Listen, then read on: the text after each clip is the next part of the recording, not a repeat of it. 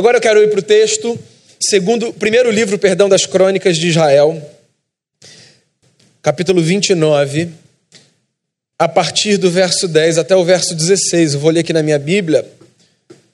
Por sinal, você vai notar que a gente vai passar a usar a partir desse domingo, a gente já começou no começo da celebração, a usar uma outra versão, que é a nova versão internacional. Então é possível que o texto seja um pouquinho diferente do que você tem ou é, do que você está acostumado a ler.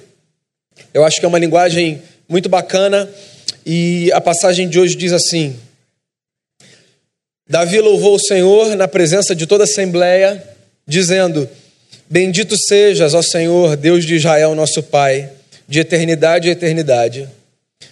Teu, Senhor, são a grandeza, o poder, a glória, a majestade e o esplendor pois tudo que há nos céus e na terra é teu. Teu, ó Senhor, é o reino. Tu estás acima de tudo. A riqueza e a honra vêm de ti. Tu dominas sobre todas as coisas. Nas tuas mãos estão a força e o poder para exaltar e dar força a todos.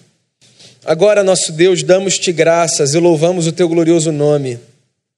Mas quem sou eu e quem é o meu povo para que pudéssemos contribuir tão generosamente como fizemos? Tudo vem de ti, e nós apenas te demos o que vem das tuas mãos. Diante de ti somos estrangeiros e forasteiros, como os nossos antepassados. Os nossos dias na terra são como uma sombra, sem esperança. Ó Senhor, nosso Deus, toda essa riqueza que ofertamos para construir um templo em honra ao teu santo nome, vem das tuas mãos e toda ela pertence a ti. Essa é a palavra do Senhor e eu queria fazer uma oração, a gente começa a refletir. Pai, o nosso coração está diante de Ti. A gente cantou, a gente fez oração, a gente leu o texto e nesse momento de reflexão, eu queria pedir ao Senhor que tudo que for dito aqui contribua para que a nossa vida seja mais valiosa, mais preciosa, para que a gente construa uma história cheia de valor, cheia de sentido.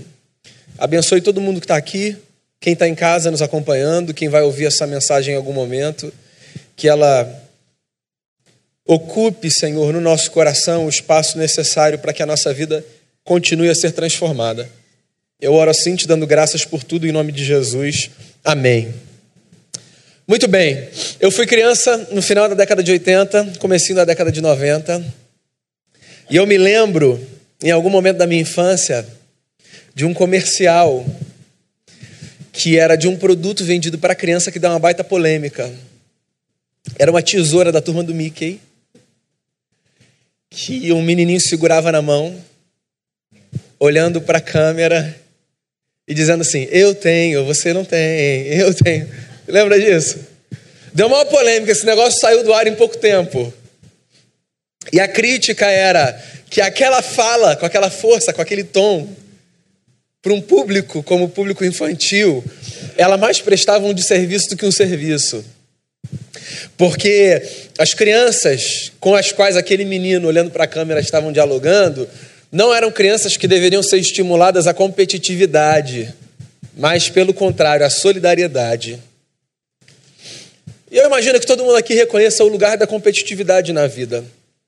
A competitividade tira a gente de uma zona de conforto. A competitividade ensina a gente a perder. A competitividade ajuda a gente a lidar com o desafio. Mas, por outro lado, ela de fato tem os seus efeitos colaterais nocivos. E penso eu que não apenas para criança, mas para todo mundo, a competitividade hiper incentivada é capaz de fazer com que a gente perca a consciência de que boa parte das coisas que nós dizemos serem nossas, na verdade não são. Ou são de todos, ou não são de ninguém. Semana passada a gente começou essa nova série de mensagens chamada Mindset. A gente está se propondo a falar nesse mês de junho sobre alguns elementos que são pilares da mentalidade cristã. Quando a gente pensa numa visão de mundo cristã, a gente pode pensar em alguns elementos que são variáveis, que fazem parte da sua forma de enxergar a vida, mas que não necessariamente fazem parte da minha, e vice-versa. Mas a gente também está falando de elementos que são fundamentais a todos nós. Semana passada a gente deu o start dessa série com o Damião falando sobre o discipulado como um elemento estrutural, fundamental da mentalidade cristã. E hoje eu queria dar mais um passo, eu queria falar sobre mais um elemento que é inegociável a nossa maneira de ver o mundo. E eu estou falando de uma doutrina cristã que a gente chama de doutrina da mordomia. Tem um filósofo contemporâneo chamado Leslie Newbegin que diz uma coisa muito interessante. Ele diz o seguinte: se expressar é sempre um desafio, porque existem mais realidades do que palavras capazes de exprimir essas realidades, certo? Então, olha só: existem muitas realidades e poucas palavras. O que significa que nós usamos muitas vezes as mesmas palavras para falarmos de coisas completamente diferentes. Isso acontece quando a gente pensa nessa expressão, mordomia, e em tantas outras que você pode pensar aí. A gente ouve essa palavra, mordomia, e ela pode levar a nossa cabeça para direções muito distintas. Por exemplo, mordomia pode ser o que eu penso quando eu olho para os meus filhos que estão lá embaixo, sentados na sala, e eu estou no meu quarto lá em cima, e eles começam a gritar: pai, pai, pai, vem cá. E eu acho que alguém quebrou, quebrou o pé, e quando eu chego lá embaixo, eles só queriam, na verdade, que eu pegasse um copo d'água na cozinha que estava do lado da sala onde eles estavam sentados. Você entende? Eu falo, você é folgado, cara. Eu estava lá em cima, você me chamou para vir aqui para pegar um copo d'água para você, que mordomia. A gente usa mordomia para falar disso. Mordomia também pode ter a ver com essa função desempenhada por alguém que trabalha numa casa, para uma família, para cuidar dos bens, para servir aquele povo. O mordomo da família Adams. Na teologia cristã, mordomia tem a ver com o desenvolvimento de uma consciência quando a gente fala de mordomia, o que a gente está falando é que nós cristãos acreditamos, um, que nós vivemos num mundo que não é nosso, ainda que nós façamos parte dele e desfrutemos do que ele tem a nos oferecer. E dois, que consequentemente nós temos sobre nós o desafio de vivermos nesse mundo da melhor forma possível para que ele seja bem administrado e para que aquele que é dono do mundo seja honrado com a nossa vida. Então, quando eu falo sobre mordomia como um pilar da nossa fé, o que eu estou querendo é provocar você a reflexão de que, para a gente que se diz discípulo de Jesus de Nazaré, esse mundo que a gente chama de casa e do qual a gente se beneficia, esse mundo que a gente cuida, esse mundo que a gente explora, ele não é nosso. A gente está aqui, mas a gente devia desenvolver em relação a ele uma mentalidade diferente da mentalidade que às vezes a gente desenvolve. E mais, se ele não é nosso, a gente devia ter em relação a ele talvez um cuidado maior do que a gente tem quando a gente procura viver a história que a gente vive. Então, meu convite a você nessa manhã é para que você pense na mordomia como um parâmetro para você construir a sua vida. Eu queria, de forma muito didática, apresentar a você três razões que eu chamaria de benefícios dessa consciência.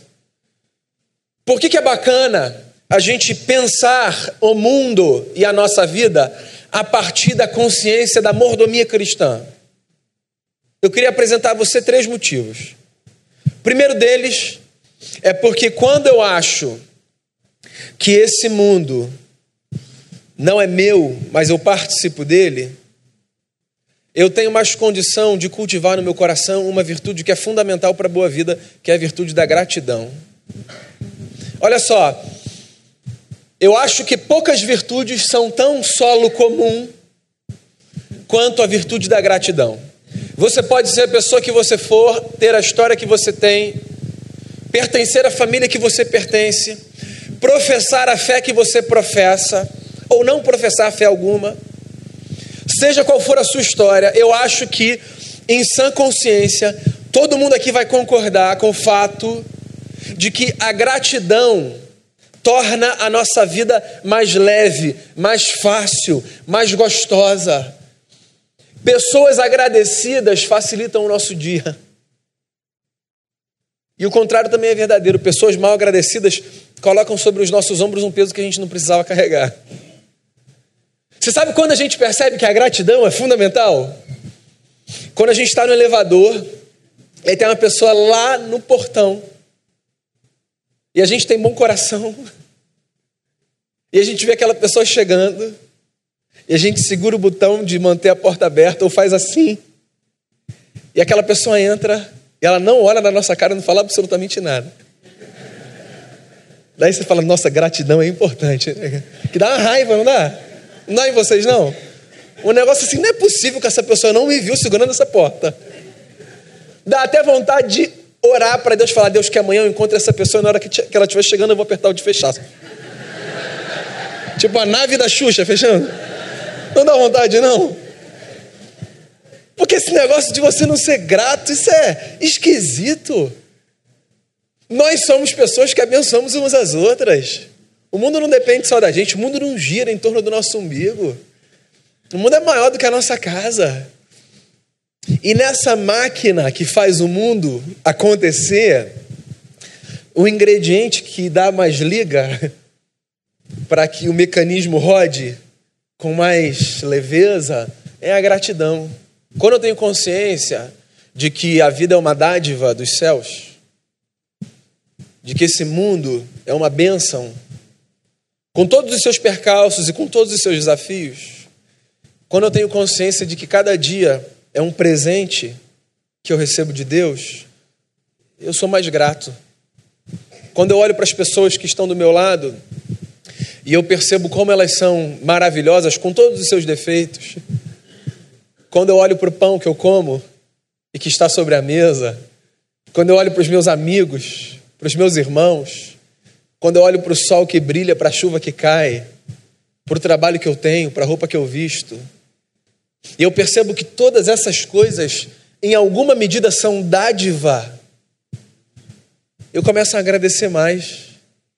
E quando eu agradeço mais, eu torno não apenas a minha vida mais leve, mas torno também a vida das outras pessoas mais leve.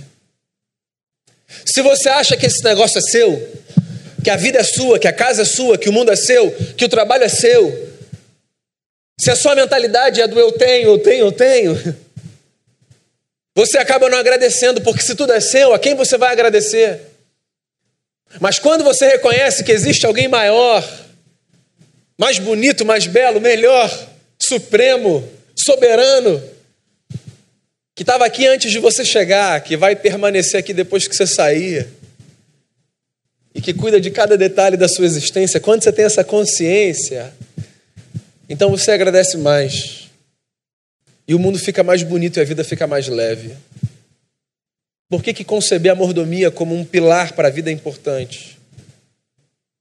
Porque quando eu reconheço que a minha própria vida, acerca da qual às vezes eu falo, Sou eu, a vida é minha, eu faço o que eu quiser.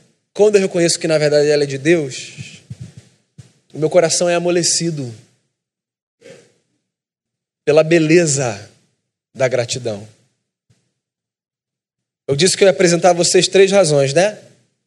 Para que você acredite na mordomia como um valor. Então, a primeira é porque você agradece mais.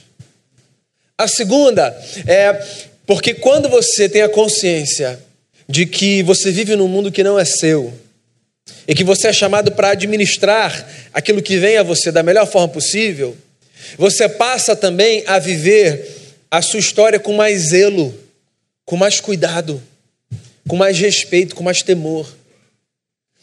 Quando a gente é criança, a gente aprende alguns valores a partir de algumas ilustrações que são muito brutas que se prestam a um papel, veja só.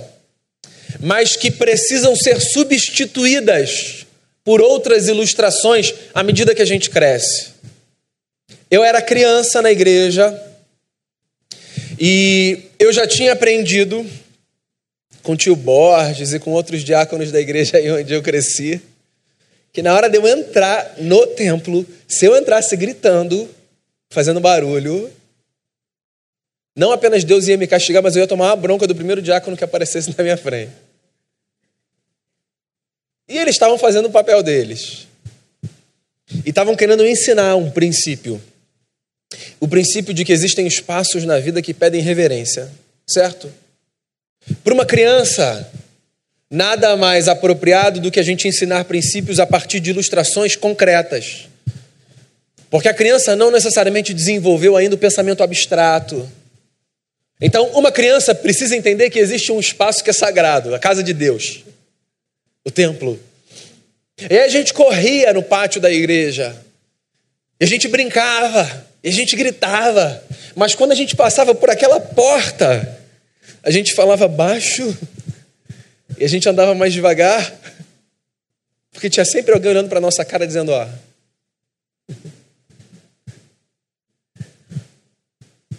E a gente cresce.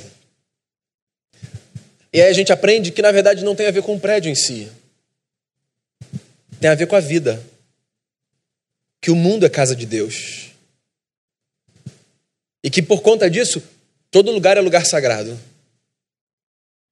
E que a sacralidade não está no tijolo.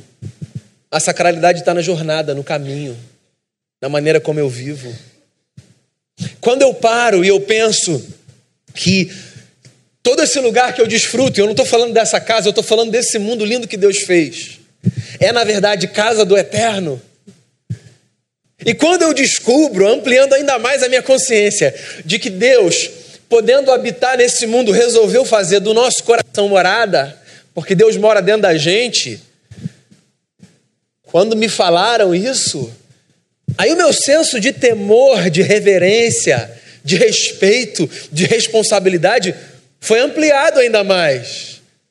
Porque agora não tem apenas a ver com o silêncio em face de uma casa que eu chamo de igreja, não tem a ver apenas com o respeito ao pôr do sol no arpoador, mas tem a ver com a reverência diante de cada ato da vida, porque afinal de contas, se Deus mora dentro da gente e se a vida é uma dádiva divina, a gente tem que caminhar de pés descalços, porque cada lugar por onde a gente passa é terra santa. Você entende isso? Eu acho que poucas histórias mexeram tanto com a minha vida quando relidas nas Escrituras, quanto a história do Moisés, que eu não me canso de contar aqui. Que no deserto, parando de frente para um arbusto, assim diz o texto da tradição judaico-cristã, que pegava fogo e que não era destruído, resolvendo se aproximar para ver aquele fenômeno inexplicável, houve uma voz que surge do meio daquela sarça e diz: Tire as sandálias dos seus pés, porque essa terra é santa. É um convite para que a gente não se aproxime de qualquer maneira daquilo que é sagrado. Sabe quando você entra no quarto de uma maternidade quando uma criança acabou de nascer? E você vem no corredor, cada negócio de gel você já vai botando na mão. Sou só eu que tenho essa mania, gente. Se for, eu vou falar que eu também não tenho, não. Vocês vão achar que eu tenho toque. Eu paro em cada um.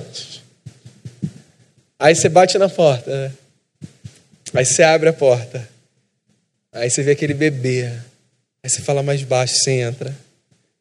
Você bota mais uma vez no quarto para a mãe e o pai saberem que você está limpando ali. E aí você se aproxima. Porque aquele negócio ali é muito sagrado, né? A vida de um bebê é muito sagrada. E ela pede da gente uma pureza que outros momentos da vida não pedem, pelo menos a gente não tem a consciência deles. Quando uma pessoa morre e a gente se aproxima daquele corpo que está sendo velado, a gente também baixa o tom. A gente para, a gente fica quieto olhando para aquela pessoa. Tem gente que não toca, tem gente que toca beija, fala alguma coisa. Mas a atmosfera daquela capela, onde um corpo é velado, é diferente, pasme, da atmosfera do lado de fora da capela. Cinco passos de distância. Por que, que a gente faz isso? Pela consciência que a gente tem de que a vida é tão sagrada que quando a vida de alguém se vai, a gente quer pureza, silêncio, temor, respeito. Nascimento e morte são os marcos. Só que tem um intervalo. Tem uma charge do Charlie Brown com o Snoopy, que eles estão sentados assim num deck, olhando para um lago. E aí o Charlie Brown diz assim: Um dia a gente vai morrer, Snoopy. E o Snoopy responde: É, mas todos os outros dias a gente vai viver. Você entende? Os pés descalços, a sacralidade da vida, não são necessários apenas na chegada e na partida. Cada dia deve ser vivido com a consciência de que, porque a vida é uma dádiva, a gente vai viver a nossa história com muito zelo, com muito respeito, com muita reverência, sem banalizar o sagrado sem trivializar o que é especial, sem perder de perspectiva que os momentos que a gente vive não se repetem, nenhum momento se repete, cada momento é único. E é por isso que a gente deve viver a nossa história tentando capturar o máximo da essência de cada oportunidade que Deus dá para a gente. Poucas coisas na vida são tão angustiantes quanto a, quanto a sensação de que a gente perdeu e agora aquele negócio que a gente perdeu é irrecuperável. Isso é muito ruim. Quer no gabinete pastoral, quer no consultório, poucas coisas me provocam tanta angústia quanto ouvir alguém dizer: e agora que eu não consigo mais conversar? E agora que eu tinha que ter dado um abraço? E agora que já foi, agora que já passou? Mordomia faz a gente ser grato, faz a gente viver com zelo. E, em terceiro lugar, faz também a gente ser generoso, que eu acho que é uma das virtudes mais subversivas no mundo culturalmente narcisista como o nosso. Na década de 70, um crítico social norte-americano chamado Christopher Lash escreveu um livro cujo título é A Cultura do Narcisismo. A crítica dele, olhando para a sociedade americana, no começo da década de 70, era a de que o narcisismo, que é um fenômeno individual da personalidade né, de homens e mulheres, passou a ser um comportamento cultural, um fenômeno cultural. Ou seja, o narcisismo se transformou numa marca de cultura. As nossas sociedades são sociedades narcisistas. E isso é um grande problema, pelo menos para a gente que professa a fé que a gente professa. Porque a gente é convidado a viver a vida e a ver a vida de outra forma. Não como palco de canções do tipo eu tenho, você não tem, mas como espaço de prática da generosidade para que pessoas sejam abençoadas por Deus através da nossa vida. A gente ora tanto para Deus abençoar as pessoas, e aí a gente fala assim: ah, Senhor, abençoa o fulano, cuida daquela casa, cuida daquela família, cuida daquela gente. O que é que o Senhor pode fazer? Olha para aquela gente. E às vezes a gente não se dá conta de que nós muitas vezes somos um instrumento do cuidado de Deus na vida de terceiros. Ontem eu estava vendo um pedaço antes de ir lá para a reunião de casais pela milésima vez daquele filme que Will Smith fez com o filho dele, é A Procura da Felicidade. Acho que é A Procura da Felicidade, o título ou alguma coisa similar, certo? Que eu acho um filme lindo e que eu acho que é um dos filmes que eu mais choro, todas as vezes que eu vejo. E aí tem uma cena que eu peguei ontem, que é ele e o filhinho dele andando pela rua, e aí o filho dele conta uma piada para ele. Que na verdade, assim, ó, uma baita de uma lição. E aí o filho dele fala assim: pai, olha só a história que eu vou te contar. Uma vez um cara estava num barco que estava naufragando e, e ele estava fazendo uma oração. e falando para Deus assim: Deus me salva, por favor. E aí Deus, é, ouvindo essa oração, um outro barco apareceu e ele falou: Não, não pode deixar, vai lá. E aí ele falando: Deus me salva, estou aqui afundando, eu vou morrer. E aí um outro barco apareceu e ele falou: Não, pode deixar, vai lá. E aí o camarada afundou e morreu. Chegou no céu e falou: Deus, eu fiz oração pedindo para o Senhor me salvar. E aí a resposta do menininho no filme: Deus disse para o cara assim: Mas eu mandei dois barcos, seu idiota. Deus manda barco para gente. Você pode ser um barco na vida de alguém. Eu posso ser um barco na vida de alguém. A generosidade é essa pérola que a gente tem na mão, essa força subversiva que horizontaliza o nosso olhar, que tira o foco do umbigo, que faz a gente olhar para o lado e que faz a gente abençoar as pessoas.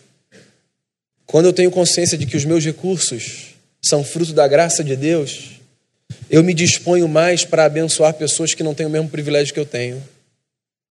Quando eu vou ao mercado e eu sei que eu não preciso fazer conta para pagar aquela compra, mas sei também que existem pessoas que sonham em poder comprar alguma coisa, eu coloco mais alguns itens na minha lista para dividir em alguma medida os meus recursos e ser instrumento da graça de Deus na vida de alguém. Quando eu sei que existem pessoas que têm sonhos que nem tem a ver com necessidades, tem a ver com desejos. E eu me dou conta de que naquele momento, mesmo sem falar nada, eu posso abençoar. E eu vou e abençoo. Isso é subversivo demais. Porque no mundo culturalmente narcisista, a mordomia me faz reconhecer que mesmo os meus recursos, o meu talento, o meu tempo, os meus dons, tudo isso, na verdade, é instrumento da graça do eterno na minha vida e pode servir para abençoar muito mais gente do que eu sou capaz de imaginar. Esse texto fala sobre isso. O texto que eu li é parte da oração de Davi. Davi foi um rei em Israel, o maior rei da história daquele povo. E Davi desejou fazer uma casa para Deus. Davi não conseguiu fazer porque, segundo o livro conta, por ele ser guerreiro, ele tinha as suas mãos sujas de sangue. E Deus disse: Você, por conta da sua história, não fará isso, o seu filho vai fazer. Mas antes desse diálogo, Davi, com o projeto que tinha, fez uma convocação ao povo. Ele disse: Venham, tragam o que vocês puderem, nós vamos construir uma casa para Deus. E aí está ali Davi como um rei, diante de tudo que o povo trouxe, olhando para Deus e fazendo uma oração de consagração dos elementos que foram oferecidos. Quando a gente é rei, penso eu, súdito. Quando a gente é rei, a gente corre um risco de olhar para qualquer coisa e dizer: Isso aqui é meu, isso aqui é meu, isso aqui é meu, isso aqui é meu. Eu mando aqui, eu mando ali, eu mando lá. Eu não converso, eu dou ordem. Pessoas cheias de poder tendem a inflarem o seu ego, acreditando que são elas as donas da verdade, que dirão a tudo e a todos como será feito, quando será feito, a quem será feito. E aí você tem um rei que olha para aquilo tudo e faz uma oração e diz assim: Senhor, tudo isso aqui que a gente dá, na verdade a gente devolve. A grandeza do Senhor, a força do Senhor, a honra do Senhor. Tudo vem de ti.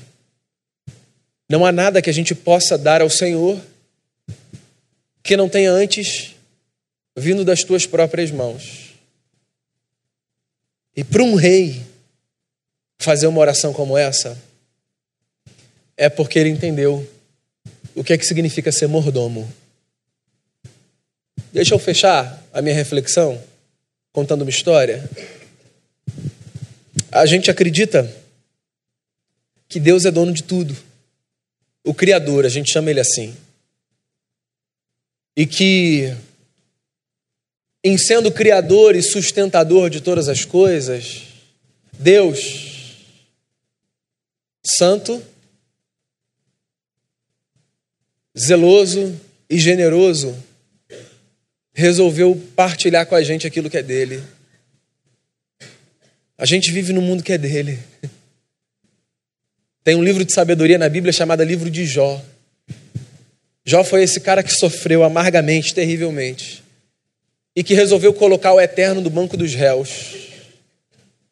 E que então ouviu de Deus o seguinte: Jó, quando eu pintei o céu com as estrelas, onde é que você estava?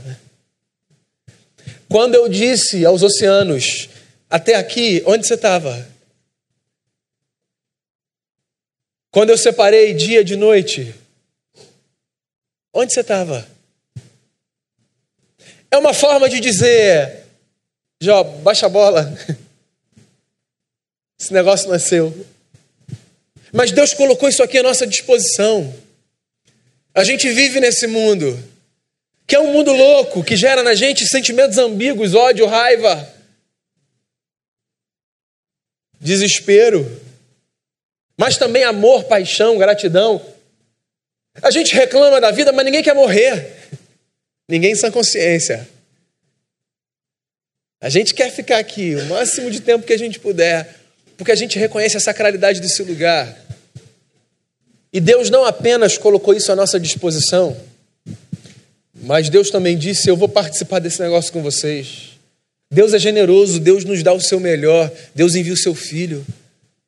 Jesus vive como um homem, morre, não apenas como um mártir, mas como um substituto. E nos dá a possibilidade de viver a vida de outra forma. O Evangelho é um convite para que a gente perceba a vida de outra forma. Evangelho não é um passaporte para o céu. Evangelho é Deus dizendo para a gente o seguinte: dá para viver aqui na terra com outras categorias. Como é que a gente vai viver? Pois então, duas já foram apresentadas a você. A categoria do discipulado, sobre a qual Damião falou na semana passada, e a categoria da mordomia. Essa é a minha oração nessa manhã. Seja um mordomo do que Deus colocou nas suas mãos. Seja um bom administrador da vida. Seja grato, seja grata. Comece o dia agradecendo. Termine o dia agradecendo. Quando alguém te fizer o bem, fala um obrigado. Não leva muito tempo e não custa muita coisa. Viva de pés descalços não apenas quando você entrar num quarto na maternidade ou numa capela no cemitério. Viva todos os dias reconhecendo a sacralidade da vida, a reverência que ela nos pede. E por favor, para que o seu coração seja transformado, para que a nossa história seja mudada e para que o mundo seja mais bonito, seja generoso. Esse mundo é sustentado por um Deus que deu o seu melhor deu o seu filho, para que todo aquele que nele crê não morra, mas experimente vida a partir de uma perspectiva da eternidade. Vamos fazer uma oração? Queria encorajar você aí no seu lugar a fazer a sua oração, para dentro, sem precisar falar audivelmente, mas apresentar a Deus no seu lugar a sua gratidão. Talvez não seja uma prática sua. Talvez você já tenha feito isso hoje. Mas agradeça, agradeça o dom da vida, agradeça a família, agradeça pelos amigos, pelos sonhos que você tem, pelas lutas que você vive.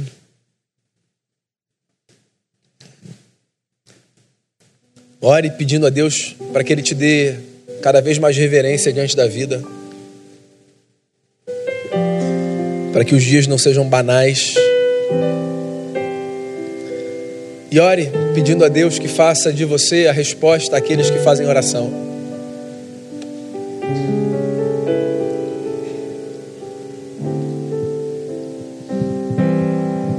Senhor, é bom demais a gente viver nesse mundo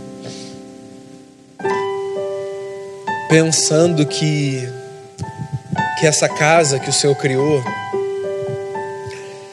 que tanta paz traz tantas vezes ao nosso coração, ela, ela foi colocada à nossa disposição, que a gente cuide da criação, que a gente desenvolva uma consciência cidadã tal, que a nossa vida não seja apenas uma vida que explora, que suga, mas também seja uma vida que cultiva. Que a gente tenha a possibilidade de fazer com que a partir da nossa vida, dentro de cada cidade cinza e de concreto, haja um jardim, esse espaço de oxigenação, de esperança, de beleza, que a nossa vida seja um jardim dentro da cidade, que a gente viva com temor, que a gente viva com leveza, que a gente viva uma vida bonita, que a gente seja generoso, que a gente seja agradecido.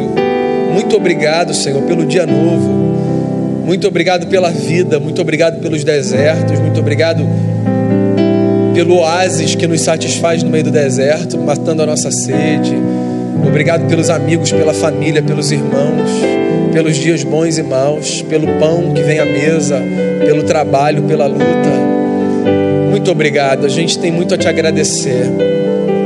Cuida da gente, continue a trazer para a gente esse senso de reverência em face desse mistério que é a vida e que a gente possa viver de tal forma que para aquele que vê tudo em preto e branco, que não vê mais graça e mais sabor, através da nossa vida, por causa do Evangelho de Jesus, encontre inspiração para o seu viver.